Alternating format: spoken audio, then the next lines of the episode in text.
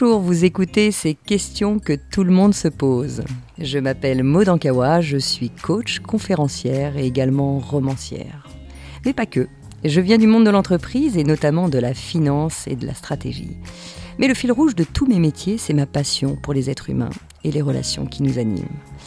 Alors en fait, j'aspire au bonheur et c'est pour moi un objectif absolu. J'ai soif de partager tout ce que j'ai pu apprendre et tout ce qui m'a précieusement été transmis lors de mes expériences, de mes voyages, de mes lectures, de mes rencontres. Et c'est ce qui m'a poussé à écrire mes deux premiers romans, Kilomètre Zéro et Respire, le plan est toujours parfait. Et la magie de ces relations humaines eh ont porté ces deux romans au rang de best-sellers. Et aujourd'hui, je suis ici à ce micro avec l'espoir de continuer à échanger avec mes lecteurs et mes auditeurs en toute intimité, de cœur à cœur, sur nos expériences de vie. Aujourd'hui, je suis ravie de vous retrouver pour parler du lâcher-prise. Ça, c'est vraiment un thème qui me tient à cœur et, je vais vous l'avouer, qui n'est pas toujours facile pour moi non plus. Alors, j'essaye de mettre en place des méthodes, des, des clés et de les relire aussi. Donc, je suis ravie d'en parler aujourd'hui avec vous. Et c'est un thème qui nous était apporté par Jennifer, qui nous a écrit une belle lettre. Je vais vous la lire. Et bien sûr, je profite euh, de ce moment pour vous remercier pour tous vos messages. C'est un vrai bonheur de vous lire et on avance ensemble. Donc c'est vraiment sympa de pouvoir les partager ensemble. Alors la lettre de Jennifer. Cher Maud, d'abord merci pour Kilomètre Zéro, qui fut un véritable tournant dans ma vie et que j'ai offert à tous mes amis pour Noël dernier. Votre livre m'a beaucoup aidé à prendre du recul l'année dernière alors que je traversais une période compliquée au travail. Après de longues années au même poste, on venait enfin de me confier une mission de grande envergure, le lancement d'un nouveau produit et de son site internet. Depuis que je suis arrivée dans ma boîte, je n'ai eu de cesse de vouloir faire mes preuves. Je n'ai jamais rechigné à prendre de nouvelles missions, à soulager mes collègues de leur charge de travail. On m'avait toujours dit qu'il ne fallait jamais bosser comme l'assistante que j'étais, mais me donner du mal et prendre les responsabilités du poste du dessus pour prouver que je le méritais. Je voulais absolument obtenir une promotion, gravir les échelons et réussir. Alors, j'ai tout fait pour y parvenir, j'ai bossé sans relâche et j'ai même rédigé les rapports de mes collègues à leur place. Je ne supportais pas qu'un document soit rendu sans que j'aie pu le remanier.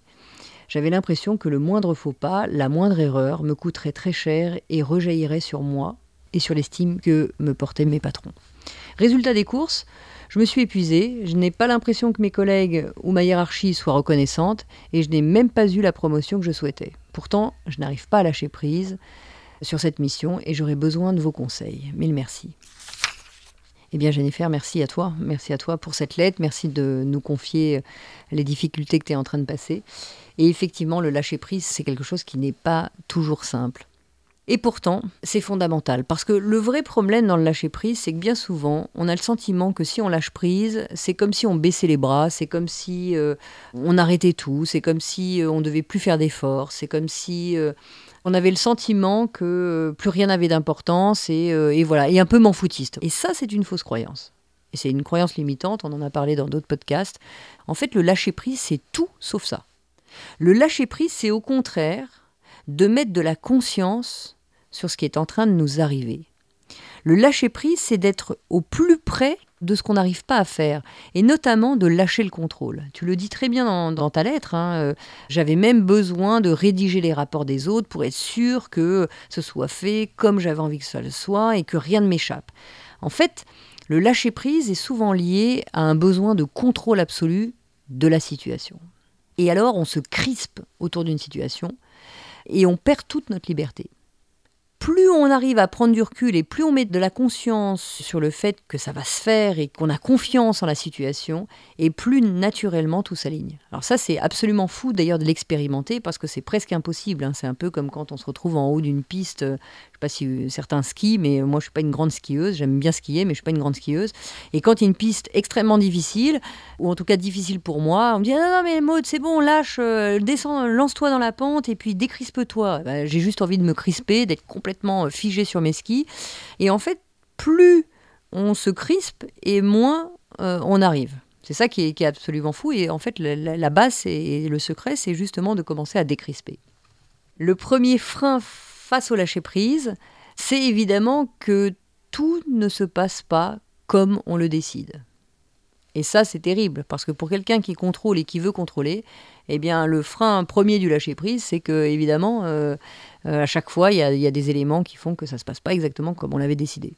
C'est la première chose. Euh, on se dit, voilà, tout est calé. Hein, vous arrivez dans une réunion, tout est calé. tout le monde est à l'heure. Vous allez pour commencer et boum, il y a un problème informatique. Et ben, vous ne l'avez pas décidé, mais c'est comme ça. Et là, ça crispe davantage. Hein. Donc, le premier frein du lâcher-prise, c'est qu'on ne peut pas tout décider.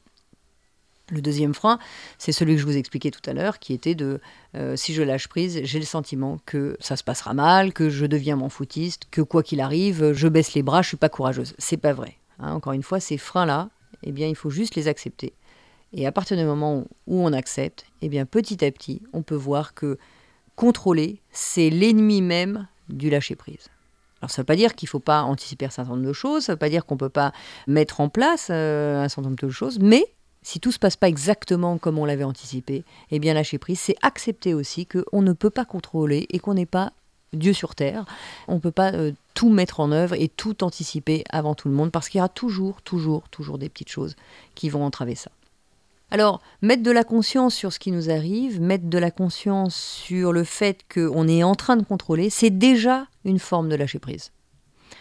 Quand je mets de la conscience sur, voilà, je veux que ce soit exactement comme ça, je veux que relire les rapports de mes collègues, comme tu l'expliquais euh, dans ta lettre, là tu commences par t'épuiser, mais tu t'épuises parce que tout est question de contrôle sur tout. Et en fait, ben, tu t'aperçois que le résultat, et merci de, nous l'avouer avec toute cette humilité, c'est que le résultat, ben, c'est que c'est à l'inverse de ce que tu voulais, tu n'as pas eu ta promotion, tu t'es épuisé, et finalement, ben, il n'y a même pas de bienveillance autour de toi parce que les gens ont été un peu euh, bousculés aussi de leur côté. Alors que quand on commence à lâcher un petit peu, quand on commence à prendre un peu de recul et qu'on commence à faire confiance davantage, eh bien, qu'est-ce qui se passe? Les gens se révèlent, avancent et euh, petit à petit, ça se décrispe et ça va dans la direction qu'on veut donner. Donc la première clé hein, que j'aimerais euh, partager avec vous, c'est déjà de voir hein, cette, fausse croyance et puis de comprendre que le lâcher-prise, c'est vraiment l'inverse euh, du contrôle. Souvent, le lâcher-prise est lié à un besoin de contrôle, un besoin de tout maîtriser, et ça, c'est juste impossible. La deuxième clé, je vous en parle souvent, c'est le discernement en quoi je peux agir sur une situation et en quoi je ne peux pas agir sur cette situation? Ce matin, quand on a commencé les enregistrements, il y avait des travaux dans la rue. Et qu'est-ce qui s'est passé? Eh bien, il y a un, sujet sur lequel je peux intervenir. Je peux déjà avoir, l'information. Est-ce que ça va durer toute la journée? Auquel cas, ben, c'est évident que je vais pouvoir poser l'action de changer de salle ou de changer d'endroit pour enregistrer ou de reporter la date, etc. Et puis, il y a ce sur quoi je ne peux pas agir. Si euh, les travaux euh, avaient décidé d'être euh, pour une journée, eh bien, je pourrais crier, je pourrais faire tout ce que je veux, me rouler par terre, mais bon, bah, eux, ils, ils ont des travaux à réaliser dans la rue et ils vont pas attendre que j'enregistre mes podcasts pour les réaliser. Donc, je ne peux pas agir là-dessus, et si je ne peux pas agir, eh bien, naturellement, je peux faire autrement. Donc voilà, ce besoin de contrôle qu'on peut avoir, comme je vous parlais dans la, première clé, euh, bah, c'est peut-être de prendre un peu de distance et de faire preuve de discernement. Discerner ce sur quoi je peux agir, ce sur quoi je ne peux pas agir. Et ça, ça me ramène à mon pouvoir d'agir sur ce qui dépend de moi et de ce qui ne dépend pas de moi. Et même si sur l'instant c'est contractant, parce qu'on se lève tôt, parce qu'on a plusieurs épisodes à enregistrer, ça génère une contraction de départ. Mais si je ne lâche pas prise à ce moment-là, bon, bah, vite on va être énervé, l'équipe aussi. Et puis qu'est-ce qui va se passer? Eh bien, non seulement je ne vais pas pouvoir être euh, aligné de la même façon en, vous parlant, mais en plus, euh, ça ne changera pas la situation. Hein. donc sans se lâcher prise, on va vraiment vers le pire, quoi, à chaque fois. Alors en parlant du pire, j'aimerais vous parler de la troisième clé qui est explorer le pire des scénarios possibles. Hein, bien souvent, euh, on focalise sur le sujet et puis on, se laisse bloquer sur le sujet, alors que finalement, c'est peut-être pas si grave. Hein, pour reprendre par exemple mon exemple euh, tout à l'heure, c'est euh, bon, peut-être pas si grave qu'on décale d'une demi-heure ou d'une heure ou d'une demi-journée. On n'est pas en train d'opérer quelqu'un qui va mourir. Hein. donc on fait un podcast, donc on peut prendre un peu de recul et, dans le pire des scénarios possibles, ben, on va bien trouver un endroit d'ici une heure où on va pouvoir s'isoler pour pouvoir enregistrer. Donc c'est embêtant, c'est contractant, c'est crispant peut-être, mais c'est pas très grave. Donc explorer le pire des scénarios possibles, ce serait quoi? Ah bah il va falloir reporter la session. Ah, vous voyez comme le scénario est catastrophique. Mais sur l'instant, eh bien, on pense pas forcément à ça. On pense simplement au fait que euh, tout le monde s'est déplacé, que voilà. Mais explorer le pire des scénarios, ça nous aide aussi à prendre du recul sur la situation. Donc toi, en l'occurrence, Jennifer, sur cette situation où là tu vois que euh, bah, si un rapport n'est pas rendu dans les temps, le pire scénario possible, comme tu le disais, c'est que ça puisse toi dégrader ton image, puisque tu veux montrer quelqu'un voilà, qui réussit, qui est parfait. Mais euh, si euh, le rapport n'est pas fait à ton image, eh bien effectivement, le pire des scénarios, c'est de recevoir peut-être une critique, un jugement. Est-ce que c'est vraiment très grave? Là, tu vas pouvoir petit à petit prendre du recul et mettre moins de pression peut-être à tes collaborateurs. Donc voilà, prendre un temps pour observer pour de vrai ce qui est en train de se passer. Et dans le pire des cas, comment je pourrais répondre à ce scénario catastrophe? Bien souvent, on se rend compte que finalement, il n'y a pas beaucoup d'actions ou de graves actions à poser, ou d'actions difficiles à poser pour la dépasser. Parfois, on passe peut-être un peu trop de temps, ce qui nous crée des souffrances, qui nous crée des, quand je parle de contraction, ce qui nous crée des sentiments parfois négatifs, euh, et ça devient difficile. La quatrième clé, qui est une conséquence, c'est de prendre du recul. Quand on a un problème, bien souvent, on s'avance au plus près et on a le nez sur le problème. Et ça prend toute la place. Moi, souvent, je me dis, on m'avait appris ça, est-ce que cette situation aura encore de l'importance pour moi dans un an, dans cinq ans, dans dix ans? Prendre du recul, c'est si c'est fondamental dans mon chemin de vie, oui, là, je passe un peu plus de temps. Mais si vraiment c'est pas très important parce que dans une heure j'aurais oublié, dans un an j'aurais oublié ou dans cinq ans j'aurais oublié, bah, ça vaut peut-être pas vraiment le coup de passer beaucoup d'énervement, beaucoup de temps à trouver des solutions, là où finalement on peut déplacer, euh, en l'occurrence pour mon podcast par exemple ce matin, on pouvait déplacer d'une demi-heure et effectivement on a eu l'information, on a attendu, on a bu un café et puis on, était peut-être presque plus détendu pour commencer euh, cet événement. La, la cinquième clé pardon, que j'aimerais vous partager, c'est de revenir au moment présent parce que nos problèmes sont souvent liés à nos pensées. Hein. Je le dis dans Kilomètre Zéro, le passé, c'est le passé et c'est fini, et le futur n'existera jamais. Parce que le seul moment qui existe, c'est l'instant présent. Donc, revenir au moment présent, ça nous ramène à ce qu'on est en train de vivre dans nos sensations, parce que souvent on me dit, c'est bien de revenir au moment présent, tout le monde en parle, etc., mais je fais comment? Eh bien, souvent, c'est simplement de se reconnecter à soi, à sa respiration, à nos sensations. Puis hop, je reviens à moi, je reviens à mon corps. Et quand je reviens à mon corps, eh bien c'est fabuleux de voir que on n'est plus dans et si ceci, et si ça se passait mal pour ça. Donc revenir à soi, c'est revenir à ses sensations, lâcher cette contraction. Et euh, bah, finalement, c'est beaucoup plus simple, c'est beaucoup plus facile, et on sent son corps qui se détend grâce à ce moment présent. Une clé importante aussi pour moi, c'est de faire confiance à la vie. J'en suis à la sixième clé, je crois. Euh, mais c'est de faire euh, confiance en la vie.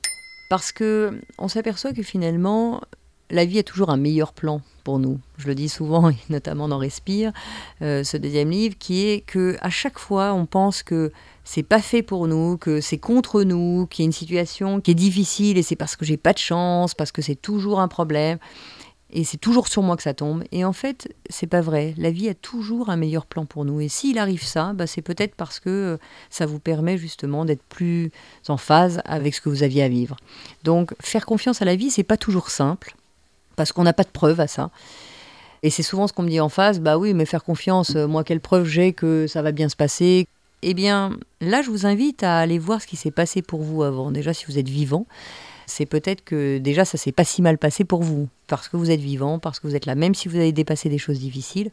Faites confiance à la vie parce qu'elle vous a peut-être amené là pour dépasser encore d'autres choses et faire que vous êtes celle ou celui que vous êtes aujourd'hui grâce à ce que vous avez dépassé. Donc faites confiance à la vie, elle a vraiment un bon plan pour vous et toujours un meilleur plan qu'on ne le croit quand je discute avec mes coachés, c'est peut-être vrai pour vous aussi, hein, euh, lorsqu'on vit une situation difficile, un licenciement, un divorce, bah, c'est souvent bizarrement un mal pour un bien. Une opportunité vers autre chose. Alors évidemment, au moment où ça nous arrive, c'est terrible. C'est la plus grande des catastrophes parce que là, notre monde s'écroule. Mais bien souvent, il se passe quelque chose de plus grand pour nous derrière. Donc, essayez de temps en temps de vous dire, ok, c'est plus de mon ressort, alors je fais confiance à la vie. Moi, ça m'arrive des fois de, fou, m'allonger dans le canapé trois secondes et de me dire, oh là, je sais plus rien, là, je, te fais confiance, là, quelque chose de plus grand au-dessus de moi. Je me dis que si ça m'arrive, je sais pas encore pourquoi, mais un jour je dirai merci. Et ça, ça m'aide énormément. La septième clé que j'aimerais partager, c'est sans doute de renforcer le lâcher-prise. Ça veut dire quoi renforcer le lâcher-prise c'est, c'est comme un muscle. Et moi, je le travaille tous les jours, et c'est pas facile tous les jours. Et ça demande du courage, comme le bonheur, comme beaucoup de choses, parce que ça demande de dépasser quelque chose d'automatique. La confiance en soi, par exemple, le courage, ça se fait pas en une minute. On n'est pas comme ça, allez hop, euh, tout est acquis. Non, c'est pas vrai. C'est comme un muscle. Et si vous allez euh, vous muscler, si vous faites un sport, bah, vous, savez bien que ça, ça n'arrive pas en une fraction de seconde. Il faut le faire et le refaire et pratiquer encore et pratiquer et pratiquer et pratiquer. Et à partir du moment où vous pratiquez, eh bien le muscle se crée et, s'automatise finalement. Plus vous pratiquez, et plus vous y arrivez. Eh bien le lâcher prise, c'est pareil. C'est tellement courageux parce que ça demande une attention presque de chaque seconde.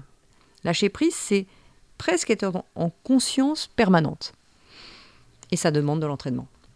Et enfin, la dernière clé que j'aimerais partager avec vous, qui est sans doute la plus importante, vraiment, en tout cas pour moi, elle m'aide euh, dans différentes situations et pas uniquement sur le lâcher prise, c'est d'avoir de la gratitude pour ce que l'on a aujourd'hui, pour ce que l'on a maintenant se concentrer sur ce qui va bien pour nous plutôt que de se contracter sur un problème, une situation difficile, quelque chose qui nous contrarie.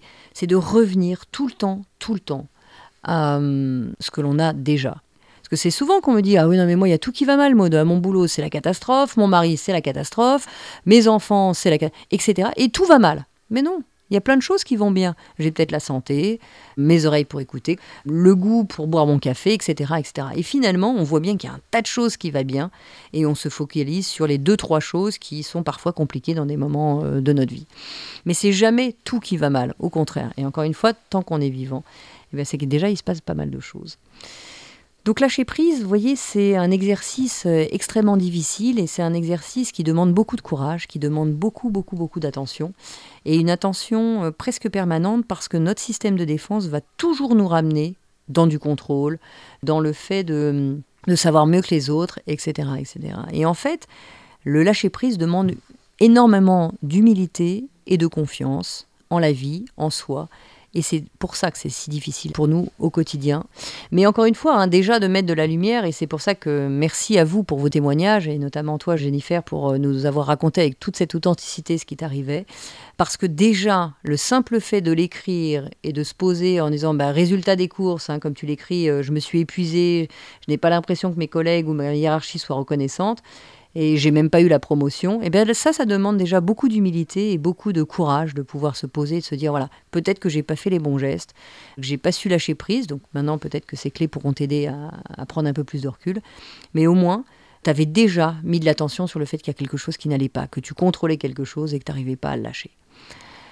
Donc merci, merci, euh, merci de votre témoignage, merci euh, de tout ce que vous partagez, parce que je crois qu'ensemble, on peut comprendre qu'on vit tous les mêmes situations, à des degrés différents, à des moments différents de notre vie, mais en réalité, on vit tous la même chose et, c'est pas si simple. Donc voilà, j'espère que ces quelques clés vous aideront à, dépasser ces petits moments de contrôle, ces petits moments de lâcher prise, et puis dites-vous bien que plus vous pratiquerez, plus ce sera facile. Voilà, je vous embrasse très très fort. On se retrouve très prochainement pour un prochain podcast. Prenez soin de vous, toujours, toujours, toujours.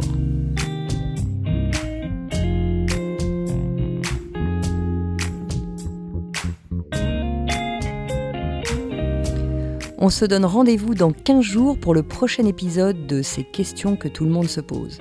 Pour être tenu au courant de sa sortie, n'hésitez pas à vous abonner à ce podcast, me suivre sur les réseaux sociaux sous le nom de Maude Ankawa ou consulter mon site internet maude, m ankawa N'oubliez pas que si vous avez vous-même des questions ou s'il y a des sujets que vous aimeriez que j'aborde dans un futur épisode, vous pouvez m'écrire ou m'envoyer une note vocale à l'adresse podcast gmail.com Vous retrouverez toutes ces informations dans le texte de description de l'épisode et je serai ravie, ravie de vous retrouver en librairie pour mes deux romans Kilomètre Zéro et Respire, le plan est toujours parfait. Un grand, grand merci à mon éditeur Erol de m'accompagner dans mon aventure littéraire et de produire ce podcast. Et cet épisode a été réalisé par Margot Roll et Céline Malvaux de l'atelier ENL et monté par Noémie Sudre.